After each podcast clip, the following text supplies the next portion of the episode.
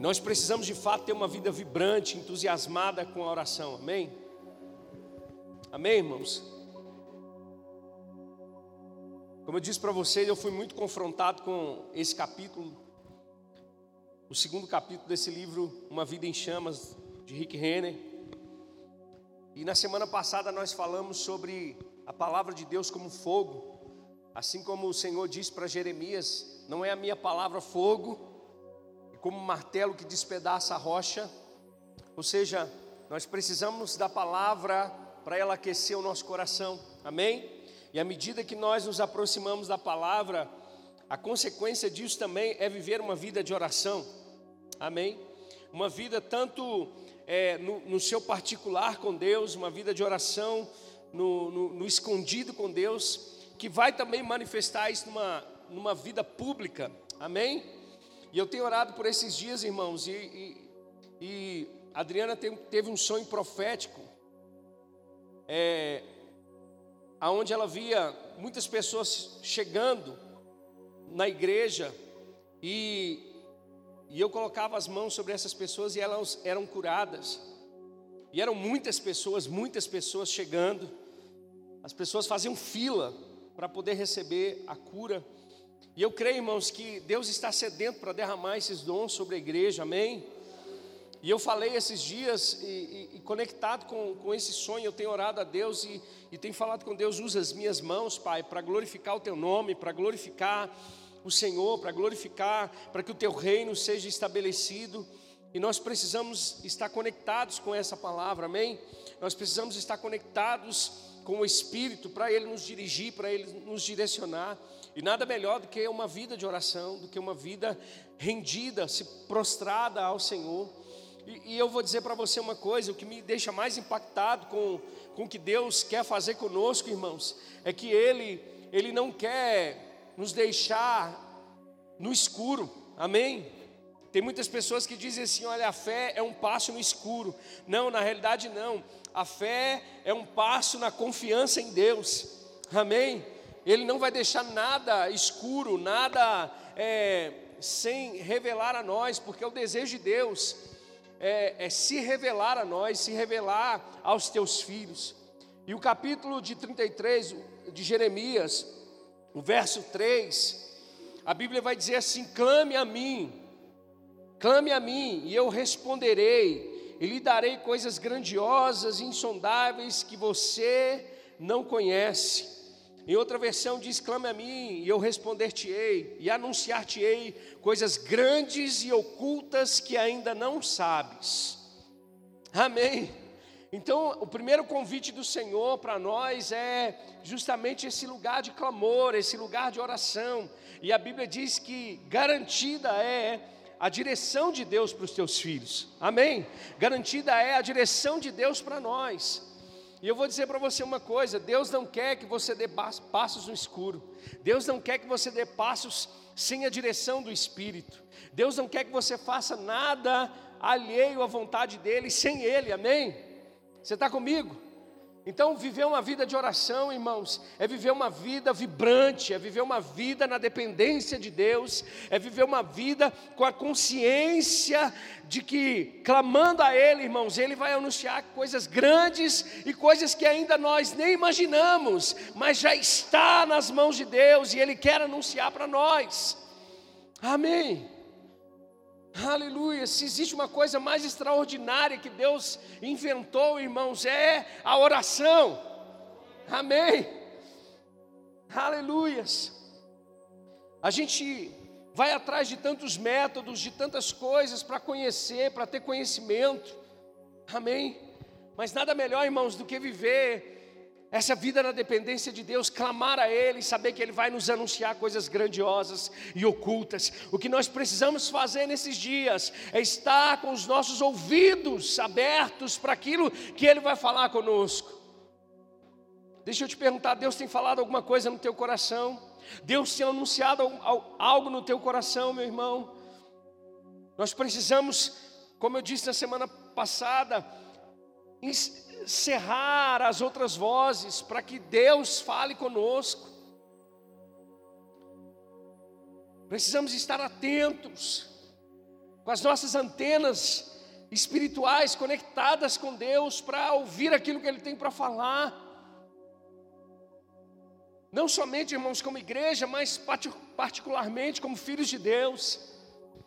Sabe que Deus tem, tem coisas a seu respeito para anunciar a você, direções do Espírito para a tua vida.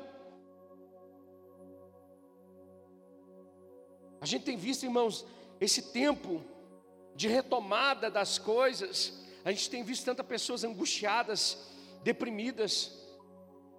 Lá na minha rua mesmo, um, um, um dos nossos amigos do, do, do, meu filho, do Caio, um jovem de vinte e poucos, 30 anos de idade, tentou tirar a vida esses dias, tomou não sei quantos paracetamol, mais de 80 comprimidos de paracetamol.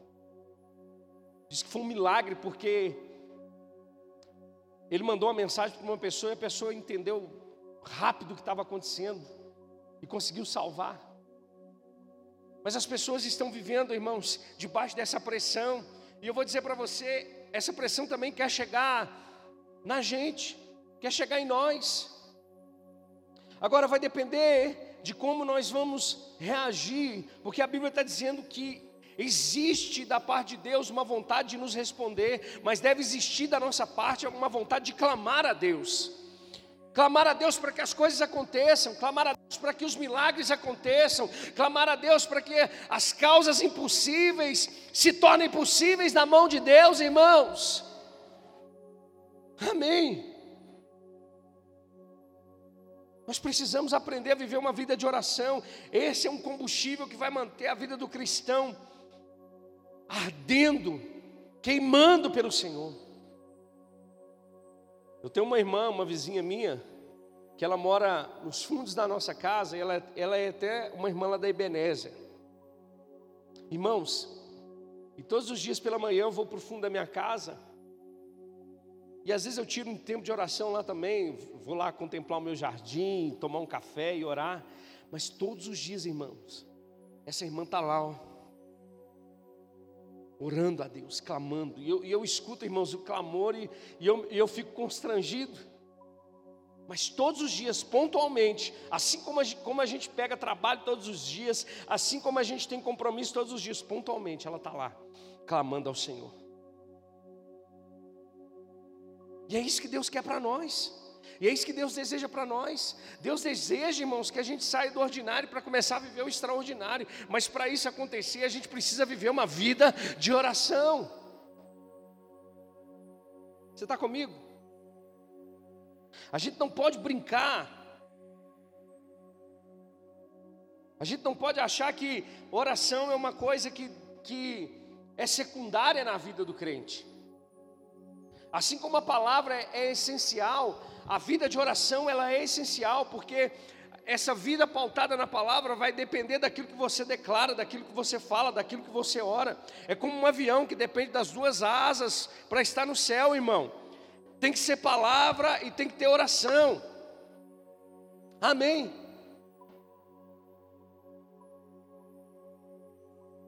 Olha só, Leonardo Ravenhill diz uma coisa interessante: nenhum homem ele é maior do que a sua vida de oração.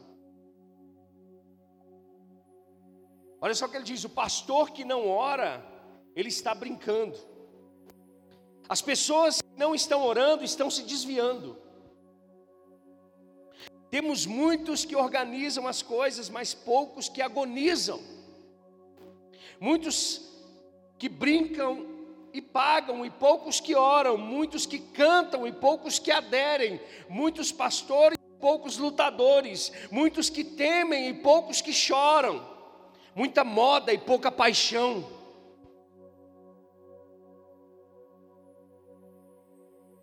Muitos que interferem e poucos que intercedem. Muitos escritores e poucos lutadores.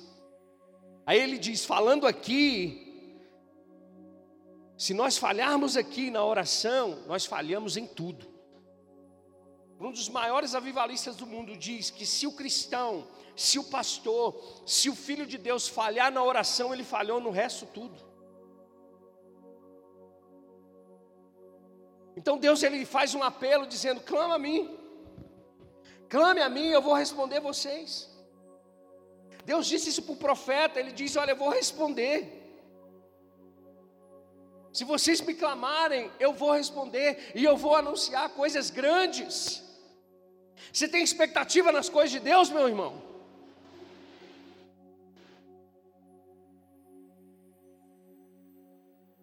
Qual tem sido o tamanho da tua fé? Nesse Deus que diz que vai anunciar coisas grandes e ocultas. O que, que você tem visto de causas impossíveis que Ele não pode fazer, irmãos? Sabe o que está faltando? É a gente começar a dobrar os nossos joelhos e clamar. O que está faltando é a gente começar a levantar a nossa voz. O que está faltando é a gente começar a ter paixão na oração.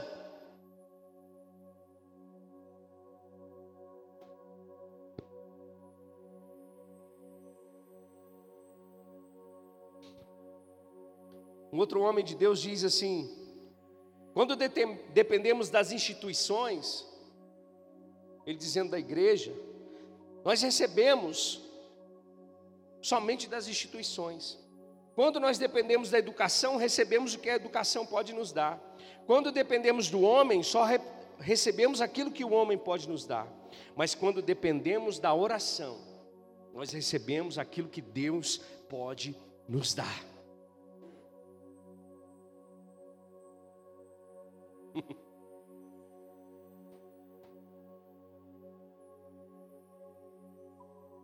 Nós somos limitados, podemos ir até um certo nível, mas Ele não, irmãos. Pare para pensar em, nesses homens que a Bíblia anuncia e fala que viveram uma vida extraordinária de oração. Agora, eu digo para você, isso não pode estar distante de cada um de nós. É, é, a gente começar, irmãos, a dar passos de dependência. Ah, pastor, eu não estou vendo isso acontecer, querido. Não é porque você não está vendo que você não precisa clamar, que você não pode orar. A oração é o lugar onde você vai começar a descortinar essas coisas. É através da oração que você vai começar a ver a clareza, a luz chegando. Você está comigo? O ano, ainda, não acabou. Existem muitos desafios até dia 31 de dezembro.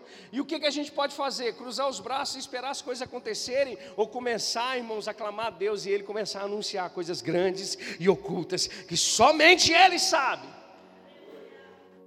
Comece a fazer isso. Comece a preparar um caminho para coisas extraordinárias de Deus na tua vida, no teu ministério, na tua igreja, na tua casa, nas coisas que você tem colocado diante do Senhor. Comece a preparar um caminho para coisas grandiosas de Deus acontecendo, se você se render com paixão a uma vida de oração.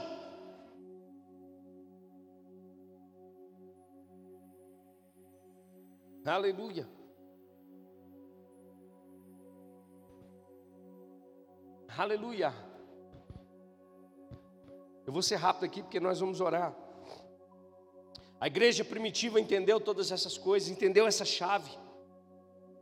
Um outro certo homem de Deus diz assim: Nós não vemos na Bíblia Jesus ensinando os discípulos a pregar e sim a orar. Por quê, irmãos? Porque existe uma chave. O que que abre porta, irmão? Chave.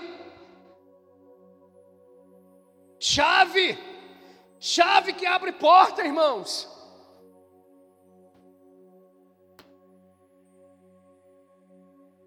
Quer ter um ministério extraordinário? A chave é a oração. Quer ter uma vida extraordinária em Deus? A chave é a oração. É se derramar. O diabo, irmãos, não tem medo dos nossos estudos sem oração não tem medo das nossas reuniões sem oração, não tem medo da sua teologia sem oração. O diabo não tem medo nada disso, agora o diabo tem medo quando você começa a orar. Você precisa entender isso, nós precisamos entender isso. Existem muitas coisas, irmãos, que têm se tornado impedimento da nossa vida, mas por quê? Porque nós não estamos orando.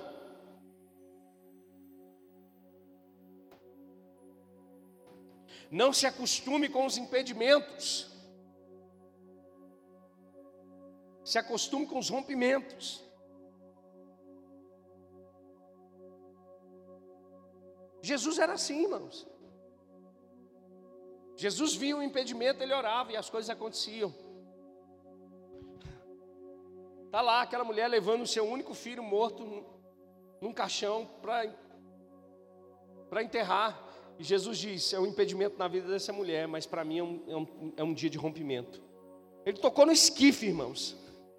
Um negocinho que carregava o caixão e o menino levantou lá de dentro.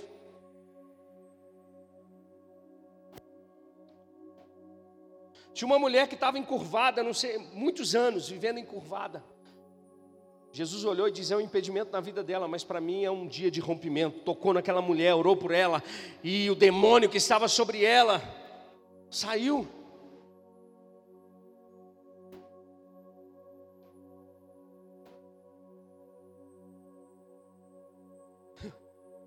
Perguntaram para os discípulos assim: seu, seu mestre não paga imposto, o imposto do templo? Aí os, os discípulos constrangidos chegam em casa com Jesus e falam: Jesus, o pessoal está perguntando se o senhor não paga imposto. E ele diz: Isso é impedimento para o coração vocês, mas para mim é um tempo de rompimento. Vai lá, Pedro, pesca na boca do peixe, tal que você precisa para pagar o imposto. Irmão, deixa eu dizer para você: viver uma vida de, de oração é viver de rompimento.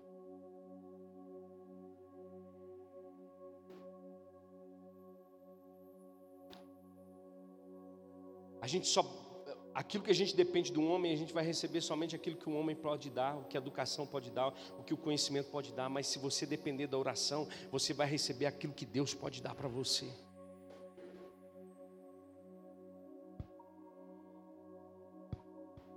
O diabo, por muito tempo, tem tentado impedir a gente, irmãos, de começar a declarar as coisas, porque a gente aprendeu uma, te uma teologia que levou para dois extremos.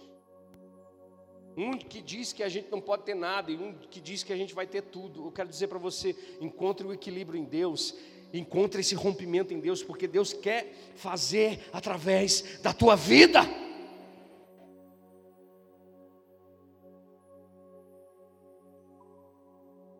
Deus quer dar o pão para você e não somente para você.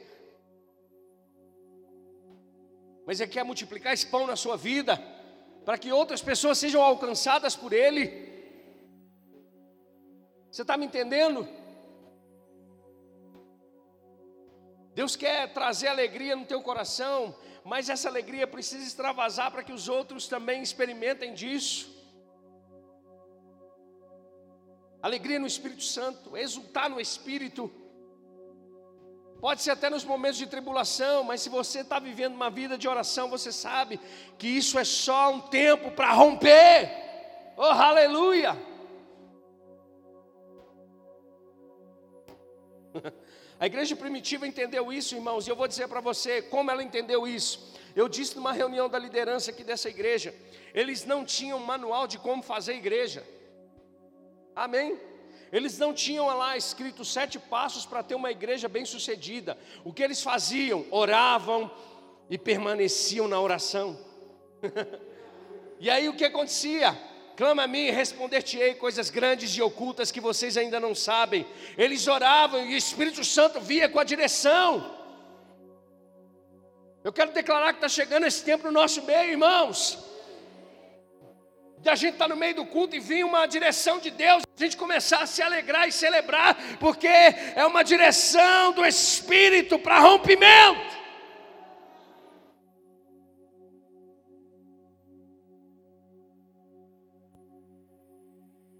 Nós não precisamos, nós não podemos brincar, irmãos. Você está comigo? Aleluia.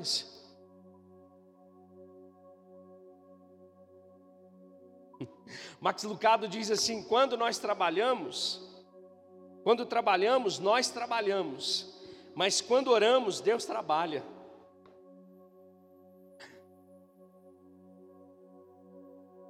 Ah, pastor, Deus é meu servente agora. Não, irmãos. É o método de Deus fazer as coisas através da sua oração.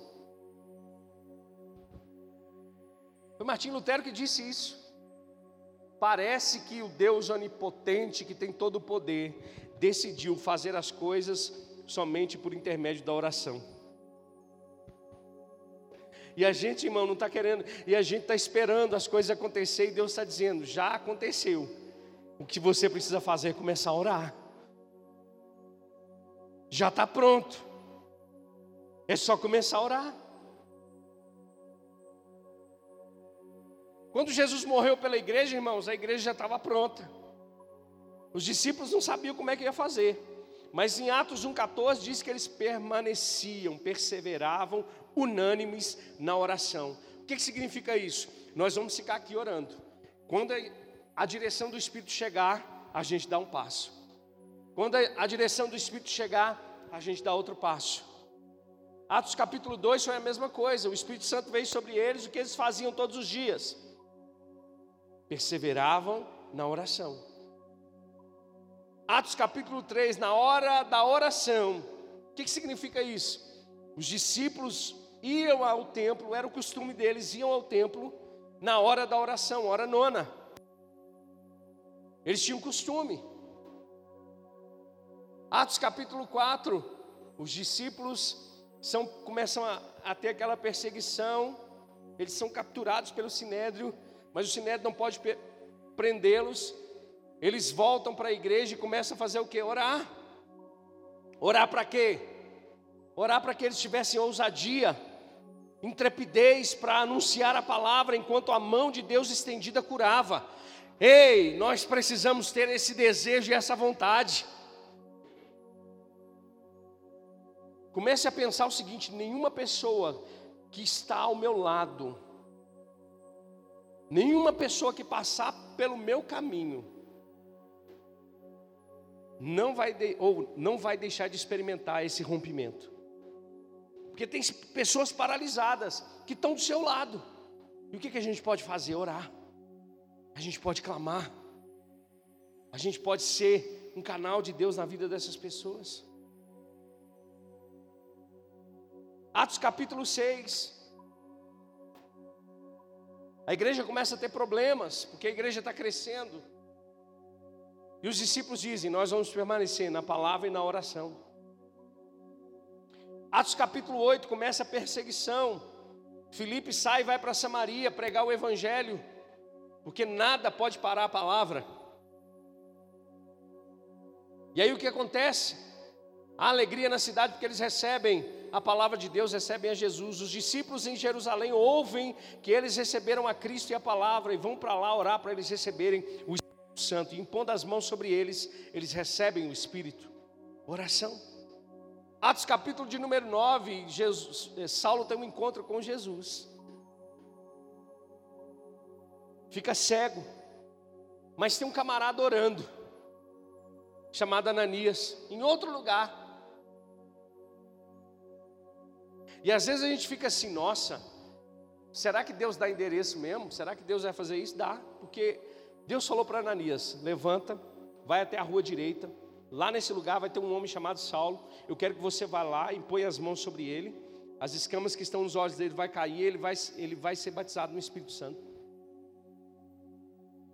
Por que, que Deus vai me dar uma direção para me fazer algo? É porque Ele quer alcançar alguém. Somente se você tiver conectado com Deus, uma vida de oração, essas impressões vão chegar diante de você. Nossa, mas está acontecendo isso comigo hoje. Eu estou pensando só nessa pessoa. O que está acontecendo? É coisa da minha cabeça? Não. É o Espírito Santo te tocando para começar a clamar, para começar a orar, para começar a interceder, para ligar, para fazer qualquer coisa. Só que a gente quer fazer o quê?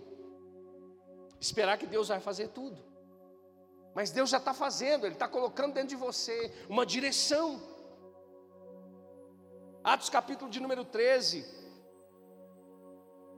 Paulo, Barnabé e muitos outros irmãos servindo a Deus, louvando ao Senhor, adorando, orando para saber a vontade e a direção de Deus, e o Espírito Santo fala diante deles: separe-me a Barnabé e a Saulo e a Paulo para a obra que eu tenho para que eles façam. Não é de muito pensar que você vai conseguir receber as coisas de Deus, mas é de orar. Às vezes a gente está pensando demais e orando de menos.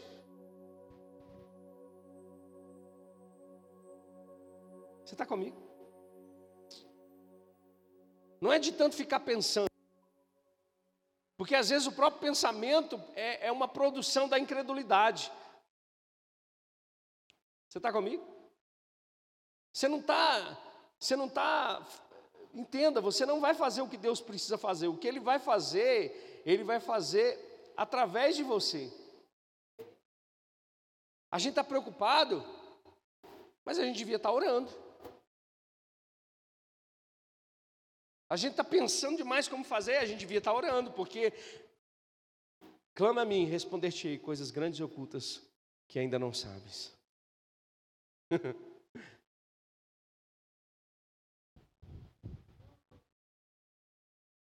Não precisa tomar o lugar de Deus, é só orar.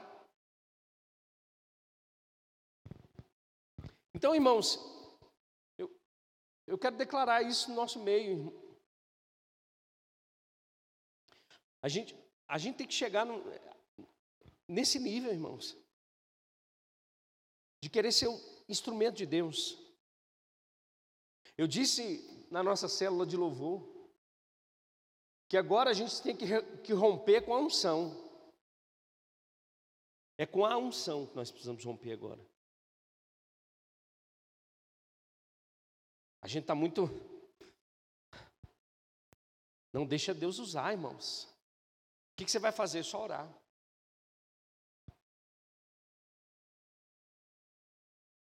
No momento do louvor vai ter gente expelindo câncer. Vai ter gente doente sendo curada.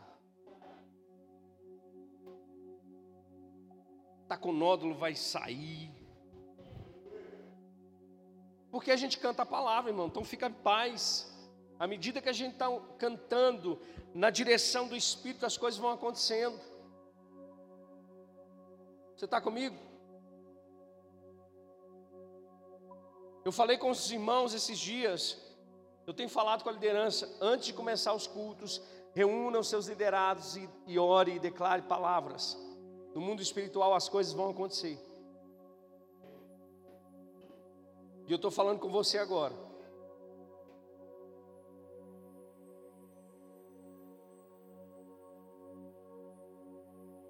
Amém.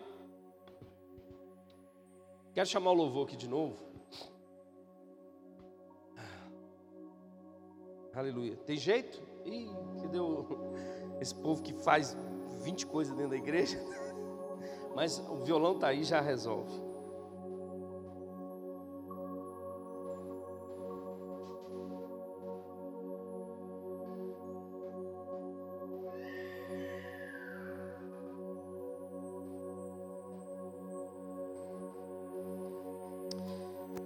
D.L. Moody fala uma coisa interessante, olha só. Ele diz assim: se nós quisermos fazer uma grande obra para Deus, precisamos passar muito mais tempo em oração. Amém. Nós precisamos estar muito mais tempo conectados com a oração. Leonardo Ravenhill ele falou assim: ele resumiu o estado da igreja moderna dizendo o seguinte: Eu garanto que para o cristianismo moderno, orar é uma coisa estranha. Isso não pode ser estranho para nós. Orar em outras línguas não pode ser uma coisa estranha. Clamar não pode ser uma coisa estranha. Orações e súplicas não podem ser uma coisa estranha. Não pode ser um trechinho do nosso culto, tem que ser o culto todo. Enquanto nós estamos ministrando a palavra, estamos orando. Enquanto nós estamos louvando, estamos orando. Ei, irmãos, Deus quer mudar a nossa forma de ver oração. Amém? Você precisa entender que o que vai manter você vivo é essa oração. E eu quero começar a te incentivar nessa noite. Eu vou, eu vou dar só algumas direções.